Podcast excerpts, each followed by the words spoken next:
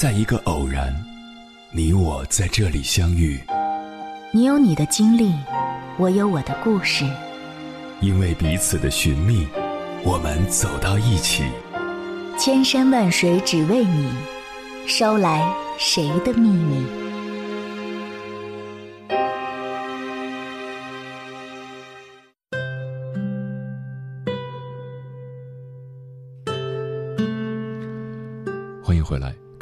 夜行者，这里是正在直播的中国交通广播心灵夜话栏目《千山万水只为你》，深夜不孤单，我是迎波，我要以黑夜为翅膀，带你在电波中自在飞翔。有人说，女人如花，盛开不多时，花开堪折直须折；女人如画，芙蓉羞欲言，浓妆淡抹总相宜。女人的一生也就短短的几个十年，亲生父母无法选择，婚姻大事犹如二次投胎。从天真烂漫的女孩到温婉贤淑的妻子，再到雍容尔雅的老太太，女人若想一辈子过得舒心，真是太不容易了。人生中总有几次重要的选择，选择好了幸福美满，选择错了就应该及时止损，要谨记。鱼和熊掌不可兼得，得有得的快乐，失有失的洒脱。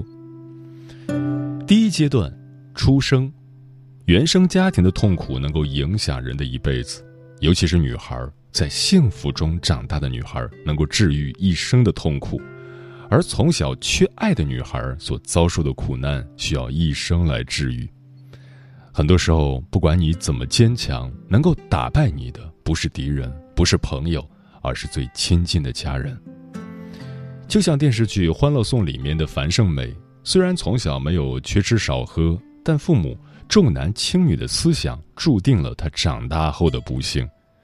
她虽然努力挣钱给哥哥买房，但却把自己的幸福和将来寄托到别的男人身上，只能活得像菟丝草一般。但是不能选择的是家庭，而能选择的是不认输的心态。电视剧《都挺好》里面的苏明玉就是一个很好的例子。同样的家庭状况，如果她不敢反抗，而是遵循母亲的安排，从师范大学毕业，早早嫁人生子，就只能平平淡淡的活一辈子。但苏明玉偏偏不认输，家庭不能给的，自己去挣。所以才过得比两个哥哥都精彩。如果上天没有安排舒适的人生，那么不认输的心态就是咸鱼翻身的底牌。做好选择，不要让糟糕的家庭痛苦跟随你一生。时间久了，你就会发现，原生家庭并不是制约一个人成长的重要因素，真正关键的是你愿不愿意选择改变。并为这个选择付出不懈的努力。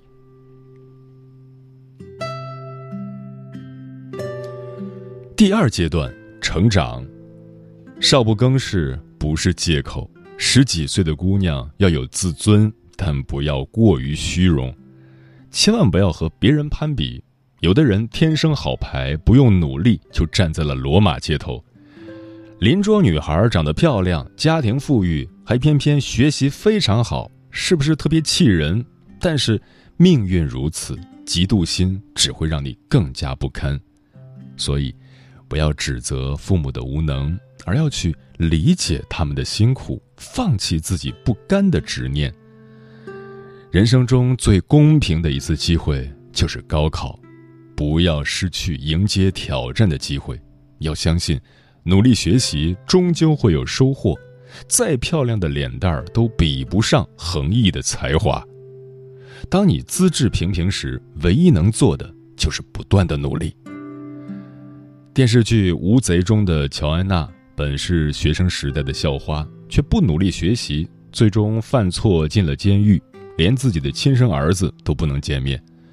出狱后看到同学们都过得很好，心里嫉妒，即使再想攀比也没有办法了。因为他已经错过了努力的年纪，所以说，在十几岁的时候不要自怨自艾。如果没有伞，那么下雨的时候就选择快速奔跑吧。不要执拗于嫉妒别人打着伞雨中漫步，选择不断的努力，终有一天你会发现，原来你已经先人一步获得了成功。第三阶段，爱情。很多女人在陷入爱情之后，总会没有理智的付出一切。如果对方有责任感还好，就怕碰到渣男，很可能万劫不复。所以，面对爱情要选择不做恋爱脑。在爱情中付出太多，不仅自己紧张，也给对方带来了巨大的压力，让对方不堪重负，最后导致分手。甚至有时过于依赖爱情，还会造成悲惨的结局。之前引发网友愤怒的北大才子牟林汉逼死女朋友包丽事件，如果包丽对待爱情能够清醒一点，面对男朋友对她身体和精神上的折磨，勇敢的说不，就不会失去年轻的生命。所以说，人生很短。爱情并不是全部，在面对错的感情的时候，选择退出，才能有更美好的未来。第四阶段，家庭，再轰轰烈烈的感情，终究需要回归于家庭。再怎么强调男女平等，女人还是处于劣势。男人过了三十不结婚，只要自身条件好，依旧可以找到二十多岁的小姑娘；女人三十多不结婚，婚姻路上只会越来越艰难。所以，很多女人都会选择遇到合适的人就赶紧结婚。但是婚后多年，家庭、父母、孩子各种事情，让本来恩爱的夫妻变得喜欢吵闹，因为丈夫的不争气、懒惰。女人变得越来越暴躁，这时要明白，不管处于什么样的家庭状态，女人一定要选择宽恕自己，宽恕自己的无能为力。一个人的能力有限，作为女人，不要总想着做个超人妈妈、超级妻子，在能力范围内照顾好孩子、父母就已经很好了，不要怨恨自己。不能花大量时间照顾老人，不要怨恨自己，不能提供优越的生活给孩子，用心了就足以。大多数家庭中都是女人照顾孩子的多，但是很多女人会把毕生的精力放在孩子身上，小的时候严加管教，大了之后还要多加干涉。最后弄得母亲嫌孩子不孝顺，孩子嫌母亲管得多。其实母爱就是一场自我的修行，要选择接受孩子终将远去的事实。面对孩子，女人是第一次当妈妈；面对母亲，孩子也是第一次当孩子，谁都没有经验。那么要允许彼此之间犯错、磨合，最终在母爱中共同成长。孩子长大后终将会离开，就像纪伯伦说的：“你可以庇护的是他们的身体，却不是他们的灵魂，因为他们的灵魂属于明天，属于你做梦也无法到达的明天。”所以在孩子需要的时候，选择做一个努力的妈妈；在孩子远去的时候，选择做一个坚强的妈妈。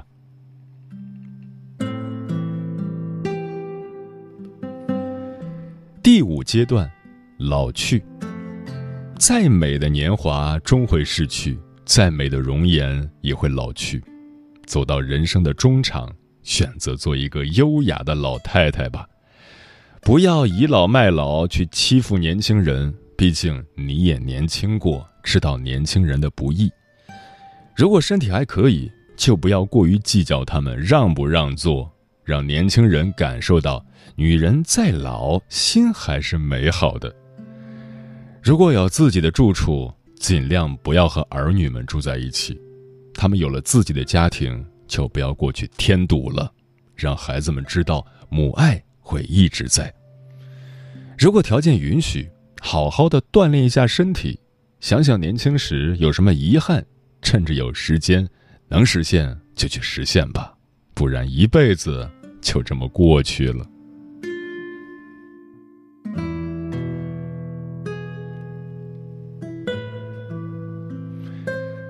接下来，千山万水只为你，跟朋友们分享的文章还是聚焦女性的选择，名字叫《二十二岁女研究生嫁理发师引争议，贫苦女孩该选择怎样的人生》，作者桌子先生。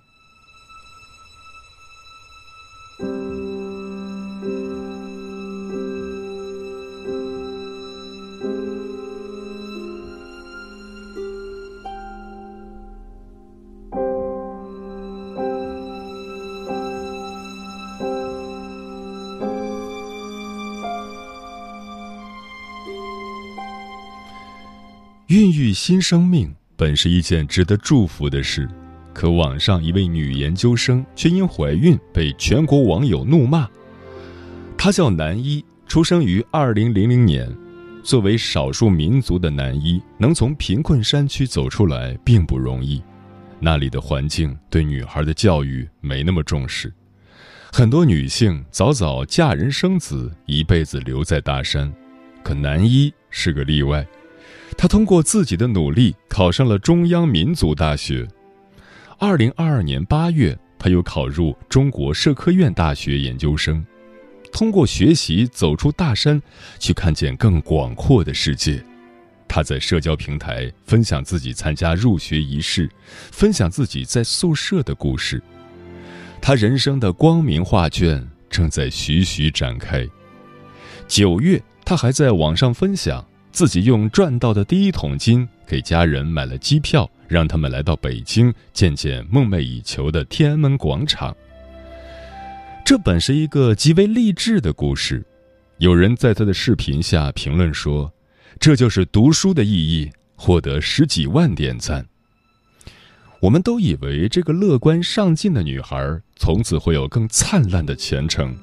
然而，就在前段时间，他亲手扔下了一记重磅炸弹。男一自曝自己已经怀孕，将在家休学一年，安心待产。好不容易考上的研究生，说休学就休学了，拼命从贫困山区寒窗苦读走到北京，难道又要回去吗？然而。当男一满脸幸福地宣布老公信息的时候，网友更加坐不住了，因为她的老公在老家开理发店，中专学历，和她差距实在太大，而且，她和老公恋爱三个月，现在已经怀孕两个月了，也就是说，恋爱一个月就怀孕了。对此，男一坦然接受了，并且在全网示爱。我只是不想把它让给别人而已，我要让它围着我一辈子。他沉浸在与爱的人孕育新生命的喜悦中，网友们却实在看不下去了。他人走出了大山，思想却没走出来。对不起，我很刻薄，就是看不起这种恋爱脑。日后一切苦难都是应当的。不理解，不尊重，不祝福。觉得自己勇敢，其实是蠢死了。还有一个网友说的更为一针见血：“你的孩子原本可以拥有光明的人生，他可以有高学历且相爱的父母，他可以有首都的户口，他可以站在一个负责任的爸爸的肩膀上，看到更远的世界。现在你的孩子却要留在大山里，跟着村口初中没毕业的理发师长大。”他的这个消息在网上引发了极大的发酵，一批又一批的网友大范围的激烈讨论着。那么，如何评价这件事情？我觉得现在都是婚姻自由，我们无权干预别人的决定，我们只能尊重她的选择。对于这个女孩来说，我虽然尊重她的选择，但抱歉，我无法赞同她的选择。如果真的如她所说，对方只是一个理发师，中专学历，刚接触就怀孕生子，那么我为他感到深深的可惜。谁都知道，一个大山里面的少数民族女孩能够走出来到底有多难，没人想看到一个吃了那么多苦的女孩，又因为结婚生子，重新回到大山里面，走上她母亲的老路。他自己说的好，现在休学一年之后再去读书，可是到时候孩子生下来要喝奶，要啼哭，感冒要深夜去医院看病，家里没钱用，需要外出赚钱，他还能心无旁骛钻研学业吗？结婚生子根本不止一年的时间，而是整个人生的巨大改变。出生于小山村的女孩，本来已经拿到了一手很差的牌。当他们终于有机会将烂牌打好的时候，谁都不想看到这一切归零。这也是网友生气、替他感到不值的原因。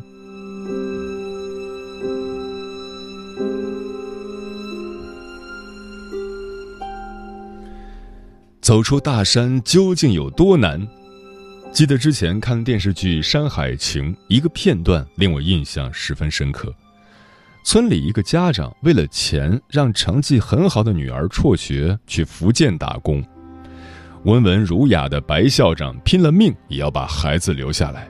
他说：“退学不是结束，是开始。往后的命运，嫁什么人，过什么日子，全由不得自己掌控。”山区里的女孩改变命运的唯一方法就是受教育。不然，他们极有可能走上悲惨的一生。也许你听过花季妈妈的故事，在偏远山区，有很多女孩被称为花季妈妈，她们早早的出来打工，早早的回到农村结婚生子，她们在十八九岁的年纪就生下孩子，所以被称为花季妈妈。接下来的人生就在穷苦和无尽的生孩子中度过。也许。你也听过甘肃农村女孩马百娟的故事，她曾经的梦想是考入北京的大学，靠读书改变命运，走出大山。但是，当她放弃读书之后，就被家里安排和同村的一个男子早早结婚生子。她站在阳光下，大着肚子，跟同村里面的孕妇闲话家常，再也不会谈及曾经的梦想。来自大山的女孩，没有多少路可以选择，她们只能一直走，坚定地靠读书改变命运，用知识武装自己，将学习当成人生翻盘的跳板。在这里，我想和大家说一下女孩万海英的故事。她来自贵州一个国家级贫困县，从小她就学着砍柴、打猪菜。摘野果、插秧、开荒地、看田水。作为一名留守儿童，他有时五年见不上母亲一面，还要照顾弟弟妹妹。那时家乡的人大多是不支持女孩读书的。上高中时，奶奶就强烈反对他继续读书，还曾经对他说过：“女孩子嘛，认识路回家就好了。”可他不甘心一辈子困守大山。家人的反对、条件的艰苦、外在的干扰，都不能成为阻碍他前进的绊脚石。他用超出常人的毅力，从大山深处走出来，进入风景秀美的江南大学。那是他第一次感觉到地域差距和教育差距。英语口语发音怪异，不会使用电脑，不会操作实验。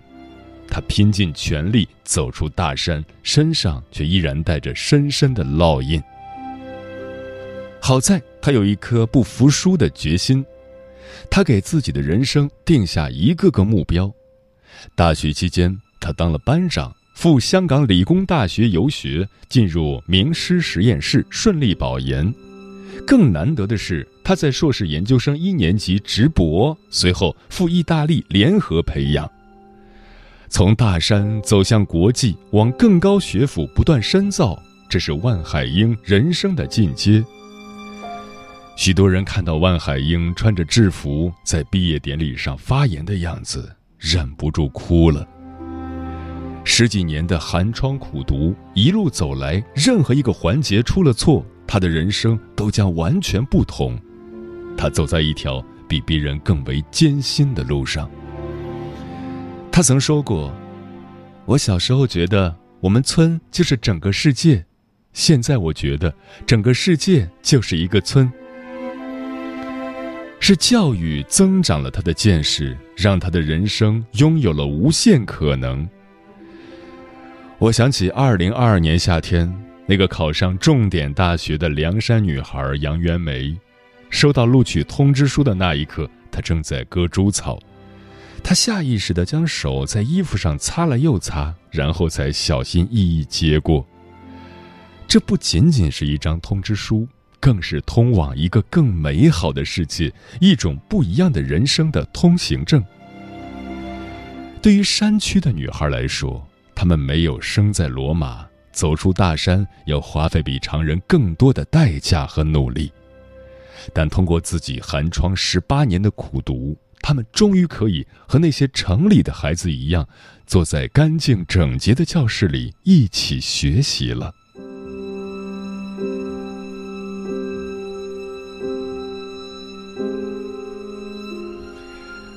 我想，这就是为什么张桂梅校长坚持让山区女孩靠读书走出去的深意。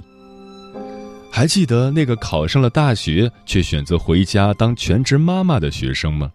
面对他的探望，张桂梅校长毫不客气地跟他说：“滚出去。”那是苛刻吗？不是。大山里的女孩努力走出去，就是为了证明她们同样优秀，同样有自食其力、不依附于一个男人的能力。张桂梅只是不想看到费尽千辛万苦走出大山的女孩重新将命运交到别人手中，去依附别人，不如把命运牢牢掌握在自己的手中。所以，那个女孩听信了张桂梅老师的话。拒绝当全职妈妈，第二年考上了特岗教师。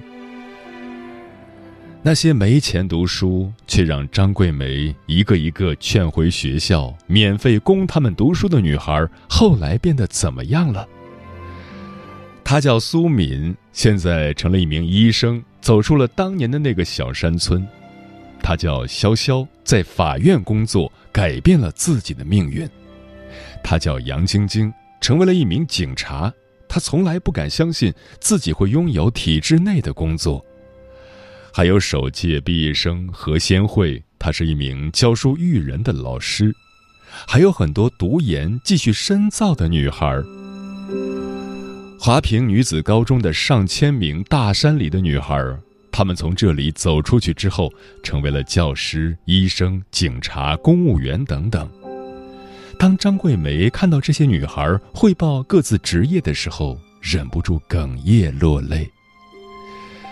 所以我特别理解张桂梅看到学生当家庭主妇怒骂的原因，因为她知道女孩走出大山有多不容易，因为他知道那意味着什么。波伏娃曾说过一段话：男人的极大幸运在于。他不论在成年还是在小时候，必须踏上一条极为艰苦的道路。不过，这是一条最可靠的道路。而很多女人的不幸，则在于被几乎不可抗拒的诱惑包围着，她不被要求奋发向上，只被鼓励滑下去，到达极乐。当他发觉自己被海市蜃楼愚弄时，已经为时太晚。他的力量在失败的冒险中已被耗尽。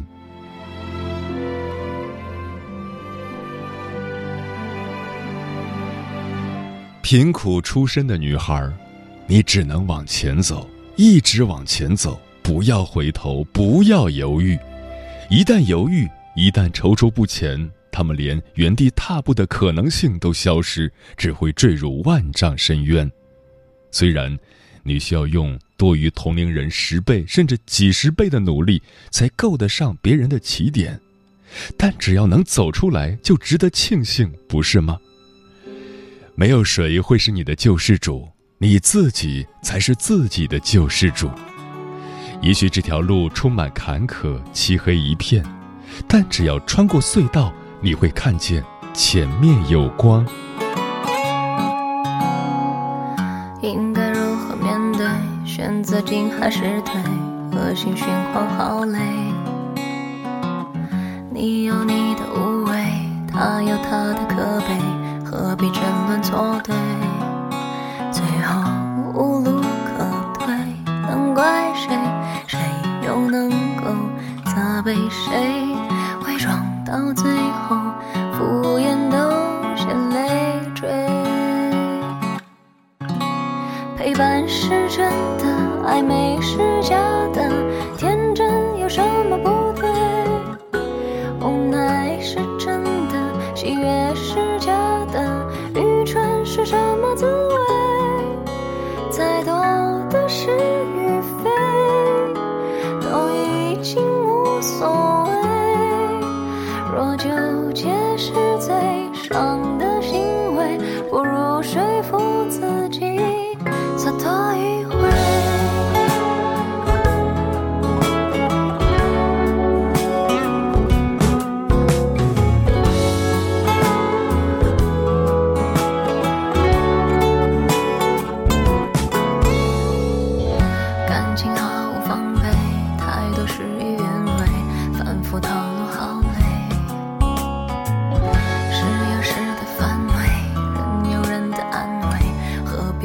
one.